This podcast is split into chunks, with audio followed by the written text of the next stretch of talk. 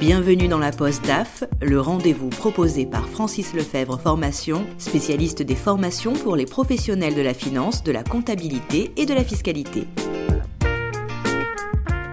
Bonjour à tous, bienvenue dans la Poste DAF. Aujourd'hui, nous découvrons Baptiste Lambert dans les locaux de Sopress. Bonjour Baptiste. Bonjour. Vous êtes directeur administratif et financier chez Sopress. Pouvez-vous nous présenter votre structure? Alors Sopress, c'est un groupe de médias indépendants euh, qui regroupe plusieurs activités. Notre activité principale, c'est l'édition de magazines. Donc on édite notamment les magazines SoFoot, euh, Society, euh, Doolittle, Tsugi, euh, un certain nombre de magazines, une dizaine environ. Et en parallèle, on fait de la production de contenu pour les marques. Euh, on a aussi deux boîtes de production de films publicitaires, de documentaires et de longs métrages. On a une régie pub intégrée, un label de musique euh, et des participations dans diverses sociétés d'édition euh, de magazines. En tout, alors c'est une activité assez compliquée à appréhender en termes de salariés, mais en fixe on est 46. Et après, on a tout un écosystème de pigistes et d'intermittents qui regroupe environ euh, 200 personnes. Ça fait six ans que vous êtes le DAF de Sopress, mais vous venez d'un univers très différent, euh, celui de la production cinématographique ou de la production tout court? De la production télé en fait. J'ai commencé en télé en 2003 sur la cérémonie des Césars euh, et ensuite euh, j'ai passé dix ans en, en, production télé en tant qu'assistant de production, régisseur et enfin directeur de production euh, pour une société euh, de production qui s'appelait KM qui travaillait beaucoup pour Canal+. Donc j'ai travaillé sur le Grand Journal, sur euh, les cérémonies d'ouverture-clôture de Cannes, sur les Césars, sur pas mal d'émissions de télé du groupe. Et ensuite bah, j'ai rencontré Franck Hanès, donc le patron de, de sur la cérémonie des Césars parce qu'il écrivait les textes d'Antoine de Caunes et j'étais chargé de production sur la cérémonie. Et on s'est rencontrés et ça a bien matché. Et l'avant-dernière année du Grand Journal, où j'ai refait une dernière pige en télé, euh, je produisais euh, les sketchs qu'il écrivait. Et donc c'est à cette occasion qu'il m'a demandé de le rejoindre, parce qu'il développait le groupe Sopress pour relancer euh, Society notamment en 2014. Comment on devient le DAF de Sopress? Bah, C'est ce que je lui ai posé comme question. je lui ai dit mais comment on fait, parce que c'est pas mon cœur de métier. Et en fait, ben, on apprend, on auto-apprend, on se renseigne beaucoup, on est curieux, et, et puis on est appuyé par des collaborateurs super que sont mon cabinet d'experts comptables, Spang, euh, des avocats, euh, et Franck qui a une solide connaissance quand même en finance à la base, puisqu'il a fait un peu d'audit, euh, et une école de commerce. et puis on apprend, et puis on est débrouillard, et puis on, voilà, on grandit, on grandit avec le groupe, et on met plein de choses en place, et ça se passe super bien. Vous avez reçu des formations en arrivant dans cette fonction? Alors un peu du cabinet, euh, surtout sur la partie comptable, parce que euh, en tant que directeur de production, on fait quand même pas mal de, finances, mais disons que c'est plus euh, lié vraiment au projet, et, et, après on passe le relais à la compta. On est en lien avec eux, mais disons qu'on n'a pas les schémas d'écriture comptable ou ces choses-là en tête. Et en plus moi j'ai fait L et médiation culturelle, donc je suis vraiment pas j'ai pas vraiment j'avais pas de connaissances à la base là-dessus donc voilà j'ai fait des formations effectivement avec le cabinet comptable euh, sur euh, le logiciel, sur euh, sur les écritures comptables. Voilà, ils ont vraiment été très bons parce que ils ont été très pédagogues, très patients et on est parti de zéro et aujourd'hui, bah, on est fiers de où on est. Quoi. Donc vous avez bien rectifié tout à l'heure, c'est de la production télé et pas cinéma, mais j'en veux avec le cinéma. Je voulais savoir s'il y a un personnage de cinéma ou de série qui vous ressemblerait afin que les auditeurs puissent commencer à vous connaître un petit peu mieux, à vous percevoir. Alors physiquement, je suis pas sûr, euh, mais je pense à Ben Affleck euh, qui, qui, a joué dans un film. Qui si si, ça le fait, ça le fait. je suis pas la carrure, en plus il est un peu mastoc en ce moment. Qui s'appelait Mr Wolf où le, où le personnage était comptable la journée et tueur à gage le soir. Euh, ce qui est pas mon cas. J'ai une vie de famille euh, beaucoup plus posée. Mais ici, ils ont fait un détournement où ils ont pris l'affiche du film et ils ont changé la tête de Ben Affleck par ma tête. Donc je pense que c'est l'image qu'ils ont de moi, ce qui est bien, c'est bien d'inspirer un peu de, de peur. Quelle est l'actualité de Sopress en ce moment? Est-ce qu'il y a des projets que vous êtes en train de développer? Ben, Beaucoup. Nous, on a vraiment une politique de, de toujours rester en mouvement, euh, de toujours nous développer. Euh, donc on a commencé à faire de la production de contenu euh, bien avant bien avant que les gens s'y mettent parce que la presse euh, ne va pas fort. Euh, mais nous, on continue à lancer des titres et on continue à, à produire du contenu beaucoup. Donc on a beaucoup de projets en cours. L'un d'eux, c'est le lancement de So Good, en partenariat avec Ulule, qui sera un magazine qui sera lancé fin avril. mais pas que, ça va être aussi un média qui est déjà qui est déjà lancé sur Instagram et sur les réseaux sociaux. voilà, pour parler des, des entreprises et des, des gens, des hommes, des femmes qui lancent des projets positifs, voilà, pour la planète, pour le développement durable, pour l'écologie. Et aujourd'hui, votre quotidien de DAF, c'est aussi l'achat de locaux. Et tout à fait, on a effectivement On est en phase d'acheter des locaux dans le 18e. on revient où, là où tout a commencé, parce que c'est là-bas que Sopress s'est monté il y, a, il y a 16 ans. donc ouais, on revient vers dans le 18 pour, euh, pour acheter des locaux euh, plus grands qu'ici, pour euh, regrouper un peu nos activités, puisqu'on a notre atelier de déco qui est à 400 mètres de là où on achète. On a aussi le, Trabendo qui est une salle de concert dont s'occupe Détroit Média, qui est une société qu'on a rachetée en 2018. Donc voilà, on regroupe un peu nos activités. Ça va être, comme dit Jean-Michel Aulas, un formidable outil pour pouvoir travailler dans des bonnes conditions et développer notre activité. Si vous deviez donner un autre titre que DAF à votre fonction, qu'est-ce que vous diriez? Bah, je, souvent quand on me demande mais c'est quoi en fait DAF? Parce que c'est un, un terme qui est un peu euh, pas vieux mais qu'on a beaucoup enfin qu'on utilise mais sans vraiment savoir ce que ça veut dire. Que moi-même j'ai un peu découvert euh, quand j'ai commencé cette fonction. Euh, mais je pense qu'elle a beaucoup évolué avec les années et quand on me demande souvent voilà en quoi ça consiste je dis bah, ça consiste à régler les problèmes donc c'est quand même une grosse partie de mon activité c'est de recevoir énormément de mails tous les jours et de régler des problèmes euh, que ça soit social, que ça soit de projets, de, enfin voilà, de comment lancer des projets, des futurs projets, comment marcher les anciens projets. Donc euh, je dirais euh, fixeur de problèmes euh, et je dirais aussi euh, chef de projet mais à l'échelle d'une société en fait. C'est pour ça que on me demande souvent comment je suis passé de directeur de production à, directeur financier. Euh, et en fait, euh, bah, je réponds que finalement, directeur de production, on est en charge d'une production, donc d'un programme. Euh, là, on est en charge d'une société. Les problématiques sont pas si éloignées que ça. Surtout que entre temps, j'ai monté ma société de production en, en 2011. Donc pendant deux ans, j'ai été directeur d'une société.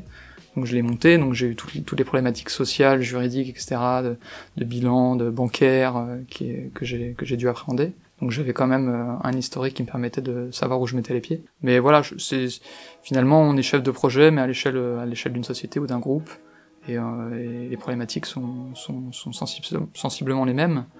Euh, surtout si on est bien entouré d'un cabinet d'experts comptables qui gère cette partie-là. Comment vous vous organisez concrètement dans le travail? Vous avez des équipes? Qui prend quoi en charge? Est-ce que vous arrivez à déléguer? Comment vous vous organisez? Alors oui, je délègue, d'autant que j'ai une petite particularité, c'est que j'habite à Marseille. Euh, donc j'ai passé trois ans euh, ici euh, à mettre en place toutes les, tout le process comptable et social. Et, et, ensuite je suis parti à Marseille mais tout en gardant mon poste. Donc je reviens une fois par semaine à Paris. Mais je me suis entouré de collaborateurs de confiance qui gèrent bien et qui sont assez indépendants mais on est tous assez indépendants ici donc donc on a toute la saisie comptable qui est faite ici. Donc on a un chef comptable et une aide comptable en apprentissage qui gère toute la saisie des pièces, qui réceptionne toutes les pièces, qui les classe, qui les saisisse, qui gère aussi euh, tout ce qui est euh, euh, notes de frais, euh, euh, carte bancaire, moyens de paiement. et après, on travaille sur un logiciel qui est, qui est connecté en fait à notre cabinet d'experts comptables qui est à Bordeaux. Donc du coup, on travaille tout. Et moi, à Marseille, pareil, je suis connecté sur ce même logiciel. Donc on est tous connectés sur le même logiciel où qu'on soit. c'est du SaaS, donc il suffit de se connecter sur Internet, c'est assez simple. Tout le monde a vu un peu sur les comptes en permanence, donc ça se fait assez facilement. C'est assez facile de déléguer les choses. Euh, voilà, et après on a un service paye aussi qui s'occupe de toute la partie bulletin. Euh, moi je gère aussi la partie RH, donc euh, les entrées-sorties, toutes les problématiques que peuvent rencontrer les salariés. mais on fait ça par mail. En fait, ce qui m'a poussé à partir à Marseille dans un premier temps, c'est que je me rendais compte qu'on travaillait dans un open space et que je passais mon temps à envoyer des mails à des gens qui étaient à moins de 5 mètres de moi. Donc du coup, pourquoi pas le faire au soleil? Donc vous êtes la preuve vivante que la fonction de DAF et le télétravail sont deux choses qui peuvent aller ensemble. Ben, ça fait presque trois ans et ça se passe euh, très bien. Euh, moi je trouve que je travaille même mieux parce que euh, effectivement en étant à Marseille je suis dans un coworking avec un bureau, j'ai un bureau fermé, enfin pas complètement fermé mais disons beaucoup plus silencieux qu'ici parce qu'il faut savoir que nous on est une rédaction unique donc tout le monde travaille dans un open space et je sais pas si vous avez déjà mis les pieds dans une rédaction mais c'est rarement silencieux enfin surtout pour des sujets un peu d'actu ou surtout pour du foot. Euh, je suis beaucoup plus efficace euh, quand je suis à Marseille pour travailler sur euh, sur les dossiers comptables, sur les Excel, les reporting, etc. Et, et puis l'autre avantage c'est que je suis toujours content de venir. Je suis aussi content d'entrer chez moi, mais mais du coup j'ai toujours cette motivation quand j'arrive ici. J'ouvre quasiment pas mon ordinateur, je passe mon temps en réunion, à rencontrer les gens, à appréhender les, les problématiques de tout le monde. Euh, chose que je faisais pas forcément avant, parce qu'on est dans le flux et qu'on se voit tous les jours et que voilà, c'est plus compliqué. Donc euh, moi je m'y retrouve, et les autres aussi, j'ai l'impression. En tout cas, personne s'est plaint. Donc euh, ouais, ouais, je pense que c'est tout à fait possible. Mais pour toutes les, enfin pour à peu près tous les, enfin peut-être pas tous les métiers, j'exagère, mais je pense que le télétravail c'est un peu le c'est un peu l'avenir. En plus, en plein coronavirus, ça tombe plutôt bien d'en parler. Est-ce qu'il y a des qualités clés pour être un bon DAF ben justement, c'est un peu ce que j'ai demandé euh, à mon patron euh, quand il m'a fait venir. Euh, je lui ai demandé quelle qualité il fallait. Je pense qu'il faut être organisé, il faut être rigoureux, parce que tout part de tout part de nous, tout part des chiffres.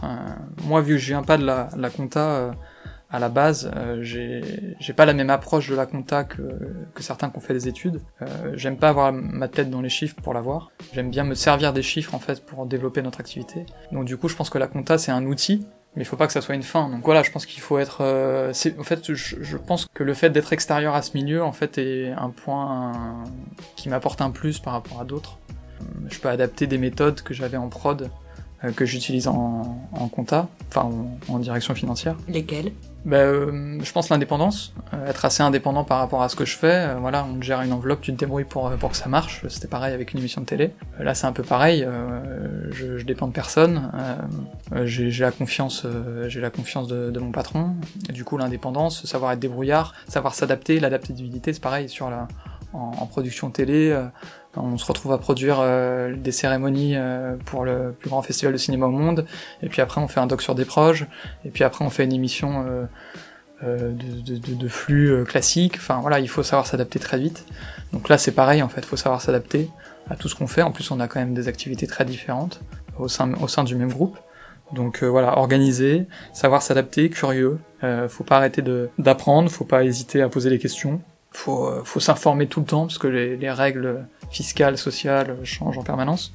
Donc faut être curieux et faut être, euh, faut être aussi passionné. Euh, alors qu'on soit pas passionné par la compta, je peux le comprendre, mais euh, mais il faut être passionné par par ce qu'on fait, par le sujet. Je pense qu'il faut pas oublier le sujet. C'est un truc que, que je répète souvent. Euh, enfin, on m'interviewe pas si souvent, mais je le répète autour de moi. Euh, je pense qu'il faut pas négliger le domaine dans lequel on fait, le, on, fait, ça, en fait. C'est sûr que si je le faisais pour des produits agroalimentaires, euh, j'aurais peut-être pas la même passion que j'ai aujourd'hui de le faire pour un groupe aussi, aussi formidable, aussi novateur, voilà, qui se développe tout le temps. on s'ennuie jamais, quoi. Il y a vraiment tout le temps des, des, des nouveaux projets à lancer. C'est assez passionnant. Et la pédagogie, c'est important pour arriver à vulgariser euh, toutes les datas, à faire passer euh, les bons messages? Et ouais, exactement. C'est la pédagogie, c'est important. Euh, c'est important pour, pour justement ce que, en répétant ce que je disais, d'utiliser les données pour euh, pour faire avancer l'activité. Euh, c'est un point que aussi je pense est important de développer. Et ça, pour le coup, je pense que les formations sont sont, sont importantes. Euh, peut-être des formations RH. Il y a peut-être des outils qui existent. Je les je les connais pas tous, mais euh, mais c'est sûr que que c'est très important de vulgariser l'information pour pouvoir euh, l'utiliser ensuite. Si on balance juste des tableaux Excel avec des entrées-sorties et des chiffres et des tableaux croisés dynamiques, finalement, ça va pas forcément nous aider à, à, comprendre notre activité et à savoir la développer. Donc c'est vachement important de savoir expliquer les chiffres. Donc moi j'utilise souvent des tableaux assez simples, des comment dire, des, des schémas, des, des pas des dessins, mais je veux dire des des barres ou des, ou des diagrammes, des choses qui parlent avec des, des tops, par exemple pour le pour les, les ventes de magazines, des top 3, euh, des flops, euh, voilà, des choses qui sont qu'on peut retrouver dans la vie un peu tous les jours et qui nous permettent euh, d'analyser les chiffres sans forcément avoir des, des 0 et des 1 dans, dans les yeux. Quoi. Est-ce qu'il y a un entrepreneur que vous admirez ou que vous prenez pour modèle? Bah, c'est un peu bateau, mais euh, c'est très corporate sûrement. Mais, euh, mais je travaille avec Franck Hanès, donc le, le président de, du groupe Sopress et qui est, qui est voilà qui est, qui est, vraiment un type formidable euh, je dis pas ça du tout pour me faire mousser mais euh, les gens du groupe euh, à un moment on l'a appelé le, le, gourou entre nous pour rigoler mais c'est vrai qu'il a il a quelque chose de, de, de très positif et, et c'est quand même très agréable de travailler avec quelqu'un qui déjà vous fait confiance et qui en plus est capable de, de, de trouver toujours comment sortir des situations parfois compliquées que, que peuvent rencontrer les PME surtout dans la, dans la presse donc euh, oui, c'est vrai que c'est quand même agréable de rentrer en, en réunion euh, en étant un peu déprimé, en ayant un, un peu peur de, de, la suite, et puis d'en sortir avec la banane et remotivé. Donc, euh, donc ouais, mon, mon entrepreneur type, c'est Franck Hanez. Je suis pas le seul à le penser d'ailleurs. Vous n'avez que 6 ans de recul, mais est-ce que vous avez déjà perçu une évolution dans les missions du DAF? J'avoue que je n'ai pas, j'ai pas de point de départ. C'est-à-dire que le point de départ, c'est au moment où j'ai pris la fonction, donc je sais pas trop comment les DAF avant euh, considéraient la fonction, enfin euh, exercer leur activité. Moi, ce qui est sûr, c'est que j'ai été beaucoup sollicité en six ans par euh, un certain nombre de startups qui mettent qui mettent plein d'outils à disposition des directions financières, et que du coup, oui, de plus en plus, je vois des outils, que ça soit en termes de gestion de, de paye, de notes de frais, de, de reporting, ou même des logiciels comptables qui ont vraiment beaucoup évolué, qui permettent aujourd'hui d'envoyer de, une, une facture directement par mail à un outil qui va la scanner et la rentrer directement dans l'outil comptable sans, sans même intervention humaine. Donc euh, oui, ça j'ai vraiment ressenti euh, euh, voilà toute cette partie euh, numérisation, digitalisation des outils euh, qui est vraiment très forte et qui pour le coup est d'une part assez logique parce que la société évolue dans, dans ce sens-là, donc autant que la fonction évolue avec, et aussi parce que les, les DAF maintenant il y a une nouvelle génération, je pense, qui est, qui est, qui est assez jeune et qui a grandi avec ces outils-là enfin en tout cas Internet et, le, digital. Donc c'est euh, c'est somme toute assez logique. Donc les outils se, se renouvellent, beaucoup d'innovations dans ce domaine-là. Concrètement, comment ça impacte votre travail et votre fonction de DAF? Mais ça nous fait gagner beaucoup de temps, euh, beaucoup d'efficacité euh, pour faire autre chose que typiquement la saisie comptable, qui, était, qui est un poste qui, qui, prend beaucoup de temps, surtout que l'on a beaucoup de flux. Clairement, ça nous fait gagner du temps là-dessus, même si c'est pas moi qui, qui gérais la saisie, mais ça me permet d'avoir un chef comptable qui fait plus euh, de, de l'analyse et de la, supervision, euh, chose que je faisais moi pour le coup avant. Du coup, voilà, c'est là-dessus que ça nous fait gagner du temps et l'efficacité, clairement. Quelle est la place de l'intelligence artificielle aujourd'hui dans votre travail? Nous, l'intelligence artificielle, on l'utilise euh, pas énormément, mais c'est vrai que euh, là, récemment, on a mis en place un outil justement pour scanner les factures, qui est, assez efficace, qui nous permet euh, ben, voilà, de, déposer plein de, tuyaux différents, euh, une pièce comptable, et qu'elle soit automatiquement euh, lue et analysée par le logiciel, qui la saisit et qui l'importe directement dans, la compta sans intervention humaine. Donc nous, on s'en sert, euh, on s'en sert principalement pour la saisie comptable. Est-ce que vous avez une devise dans la vie et particulièrement dans votre vie professionnelle? J'ai une devise, oui, qui, marche aussi bien dans la vie que, que dans mon métier, c'est toujours être en mouvement. C'est pas une devise, ça rime pas et c'est pas un alexandrin, mais mais ça résume bien en fait euh, l'état d'esprit dans lequel euh, le groupe est et dans lequel je suis. En tout cas, je suis en adéquation avec ça. C'est de voilà, si on bouge pas, on est mort. Donc du coup, il faut toujours, euh, il faut toujours être en mouvement, innover, être en avance sur sur le reste. Et ça marche dans la fonction qu'on exerce, ça marche dans l'activité des médias, et ça marche aussi dans la vie de tous les jours. si, si on reste plan-plan dans notre fonction ou dans notre petite vie, je pense que on accumule un peu de frustration et, et c'est jamais bon pour, pour la suite.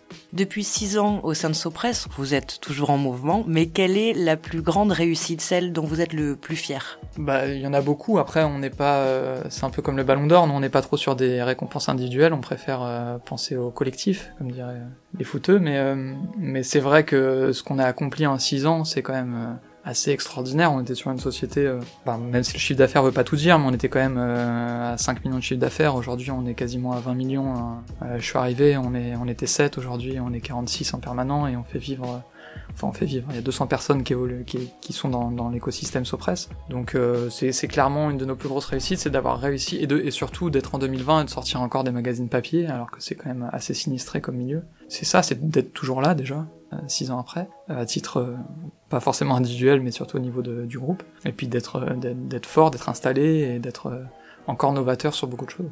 Quelle est la plus grande difficulté que vous avez eu à surmonter en tant que DAF? Bah, les débuts étaient pas faciles, mais on était aussi plus petits, donc du coup c'était plus simple de grandir. Euh, comme je disais tout à l'heure, j'ai grandi avec le groupe, euh, donc du coup euh, les débuts ont été pas évidents, mais, mais voilà, on l'a on sur, surmonté. Et après, je pense qu'il y a un certain nombre de, de problématiques du, que, que connaissent toutes les PME, quelle que soit leur activité. C'est voilà les problématiques fiscales. On a eu on a eu plusieurs contrôles fiscaux, des contrôles URSAF. C'est vrai qu'on est beaucoup surveillé, on est beaucoup contrôlé. bon, après, voilà, c'est comme ça, c'est le jeu euh, d'avoir une entreprise en France, mais c'est vrai que quand on vient pas de là, on se dit, euh, mais pourquoi, pourquoi on vient nous embêter? On est de bonne foi, on est, on est gentil, on n'a rien fait de mal. Euh, donc voilà, c'était des difficultés qu'on a surmontées, on a eu de l'aide. voilà, le contrôle fiscal a été, a été long et pénible et, et c'est bien terminé. Mais ouais, ça c'était, c'était, c'était assez compliqué. Ouais. Est-ce que vous avez tendance à utiliser plutôt votre instinct ou à vous fier euh, aux données prédictives uniquement? Un peu des deux. Après, nous, c'est vrai qu'on, comme on le dit souvent, on gère un peu ça, euh, on gère un peu ça comme des artisans. Heureusement, on vit pas au jour le jour. On a quand même des prévisionnels, mais euh, je dirais pas qu'on marche à l'instinct, mais je dirais qu'on marche à la, un peu à la logique. C'est-à-dire qu'on se développe pas plus gros que qu'on est. On, on essaie de tout faire de façon un peu contrôlée et et de pas faire n'importe quoi et d'être que ça soit assez naturel et assez sain. on utilise les données, mais on marche aussi à, la logique, au bon sens en fait. Ce qui est compliqué euh, dans notre activité, c'est que c'est même si on peut faire des prévisionnels euh, pour avoir une idée de, l'atterrissage, euh, c'est une activité fluctuante et des fois il peut y avoir des, bonnes ou des mauvaises surprises. Donc on peut pas que marcher à l'instinct, mais mais c'est vrai qu'il y a une part de hasard. je pense notamment, par exemple, pour anecdote, l'année 2018 qui a été une année assez exceptionnel pour nous parce que les Bleus ont gagné la Coupe du Monde euh, de foot. Euh, on, les, les, remercie chaleureusement. Mais euh, c'est vrai que du coup, nous, ça nous a, ça nous a fait vendre beaucoup de magazines, ça nous a ramené de l'activité qu'on n'avait pas forcément prévu parce que comment, comment prévoir que, que 23, 23 personnes vont ramener une Coupe du Monde à la maison et, et nous permettre de développer l'activité. Donc euh, voilà, c'est des effets papillons un peu que, qui peuvent pas être euh, prévisibles. Voilà, il y a une part de hasard, mais euh, la solution pour éviter que le hasard soit négatif, c'est d'avoir un développement sain, naturel et, et cohérent par rapport à l'activité. Revenons un petit peu sur la data visualisation. On parlait tout à l'heure de la vulgarisation et vous aviez une astuce, celle des tops, des flops. Est-ce que vous en avez d'autres comme ça? J'utilise pas mal des, outils assez basiques. Hein. J'ai pas, euh, j'ai pas des outils très compliqués, donc euh, donc euh, j'utilise PowerPoint, des, des, PDF et des tableaux Excel. après, c'est vrai que j'essaye de les tops et les flops, je trouvais que c'était une bonne idée pour pour un peu donner une idée de, de, ce qui marchait et ce qui marchait pas. J'utilise aussi des diagrammes voilà, des, choses comme ça qui sont assez, assez ludiques pour pouvoir euh, rendre les chiffres compréhensibles. C'est facile de vulgariser ça pour euh, le reste des collaborateurs qui sont pas forcément euh, calés dans, dans, les domaines de la data? Bah, effectivement, c'était un challenge. Enfin, c'est un challenge. après, moi, la particularité, c'est que comme je viens pas de la compta pure et dure, du coup, je, je me dis tout, je me mets toujours à leur place. C'est-à-dire, je me dis toujours si moi je comprends, eux pourront comprendre, parce que je suis pas encore la tête à fond dans les chiffres. Euh, et que j'ai un esprit assez euh, pas trop euh, matheux, donc du coup ça se passe bien. mais c'est vrai que c'est un challenge. C'est pas évident de d'expliquer d'expliquer aux gens que, que les chiffres sont là pour vous aider et, et pas forcément pour sanctionner ou pour relever des, des, problèmes, mais que ça peut être un, outil. Donc c'est un challenge, mais mais c'est assez c'est assez sympa pour le coup cette partie de l'activité d'expliquer aux gens pourquoi on fait ça, comment on le fait. Euh, c'est assez passionnant. On a, on a une, newsletter interne qui s'appelle La Jungle, qui nous permet d'expliquer euh, tous les mois euh, les projets qui sont en cours, parce qu'on a un groupe assez tentaculaire au niveau de l'activité, donc du coup c'est important de, de tenir nos, nos, salariés au courant. Et c'est super, elle est faite de façon assez ludique, avec des, avec des gifs, avec des liens, des photos de tous les nouveaux stagiaires et les nouveaux arrivants. Donc c'est assez ludique. Est-ce que vous et les membres de votre équipe suivez régulièrement des formations? Alors oui, on fait des formations tous les ans euh, à la demande des salariés globalement, euh, mais plus sur des logiciels. Donc on fait euh, sur des nouveaux logiciels d'abonnement là qu'on a mis, de gestion des abonnements qu'on a mis en place. Enfin, c'est surtout des logiciels pour les chefs de projet aussi pour la présentation des, projets. voilà, donc c'est surtout de la formation logicielle.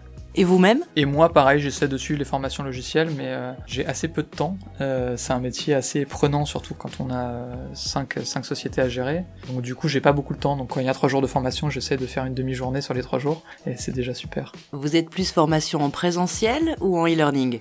On fait surtout de la formation présentielle, euh, tout simplement parce que je pense que c'est assez compliqué pour les gens d'ici qui sont un peu dans un flux continu de, travail, de, de, prendre le temps volontairement d'arrêter ce qu'ils font pour faire du e-learning, alors que s'il y a quelqu'un qui vient leur présenter euh, une formation pendant une journée, une demi-journée ou plusieurs journées, ils n'ont pas le choix, ils sont obligés de lâcher leur stylo et d'écouter ce qu'on leur dit. Donc euh, du coup, non, je favorise plutôt le, euh, voilà, le présentiel. Quel serait l'axe de formation vraiment essentiel pour vous? Pour moi personnellement, euh, j'aimerais bien suivre euh, un peu de formation sur la partie RH. J'avoue que je ne sais pas comment fonctionne euh, la plupart des DAF. Je pense que dans les grosses sociétés, il y a des RH, il y, a évidemment des services RH, mais je pense qu'il y a pas mal de PME qui peuvent pas forcément se permettre d'en avoir.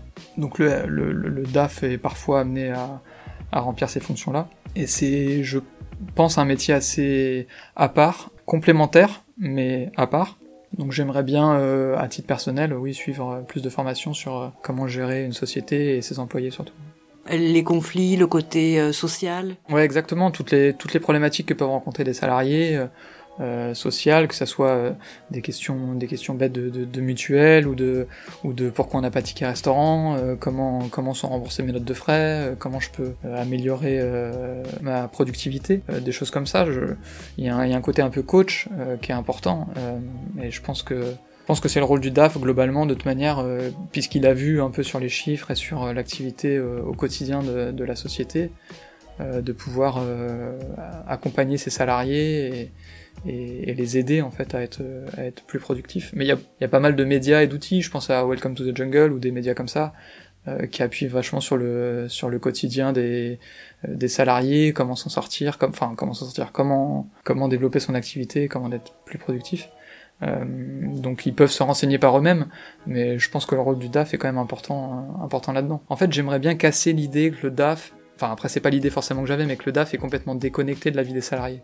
Euh, qu'il est dans son coin avec des tableaux Excel, en train d'analyser des, des, des, schémas et des, tableaux croisés dynamiques, et qu'il est déconnecté de l'activité réelle, quotidienne de, de, de, la, de la société. Moi, je vois pas le métier comme ça. Je vois vraiment un métier qui est là, euh, une fonction qui est là tous les, tous les jours au quotidien pour, euh, pour accompagner euh, les gens qui font vraiment l'activité. En fait, la matière première de, du groupe Sopress, c'est les salariés. Euh, je veux dire, euh, c'est vraiment nous notre notre plus-value, c'est la, la, production de contenu, la création de contenu, et notre matière première, c'est nos salariés, c'est nos journalistes, euh, nos directeurs euh, artistiques, euh, nos intermittents du spectacle. Donc vraiment, c'est au cœur de notre activité, c'est ça, c'est le salarié. Vous avez le sentiment d'être un DAF multicasquette? Oui, mais comme j'avais le sentiment d'être déjà multicasquette en production, c'est vraiment pour le coup, ça pour le coup, c'est vraiment un point qui est un, point euh, commun entre la fonction de directeur de production et, directeur financier, c'est d'être multicasquette. Euh, et en production télé, j'ai commencé euh, régisseur à porter des câbles et à amener du café, euh, et à la fin à gérer des budgets. Mais finalement, quand on a connu toute la chaîne, c'est beaucoup plus simple. Là, là, c'est pareil. Il faut il faut être capable de comprendre l'activité dans laquelle on, évolue. Et de savoir régler des problèmes. Euh, bah là, typiquement, on est en train d'acheter des locaux, tout d'un coup, il faut parler le, le langage euh, juridique de l'immobilier, quand même pas évident. Euh, si on a un contrôle fiscal, bah voilà, il faut connaître les règles fiscales. L'URSSAF, il faut connaître les règles sociales. Enfin, oui, il faut être multicasquette, il faut se réinventer tous les jours, tous les jours, et j'apprends, j'apprends encore tous les jours, quoi. C'est, mais c'est passionnant. Est-ce que vous avez recours à des échanges d'expériences avec d'autres DAF que vous verriez occasionnellement ou plus régulièrement?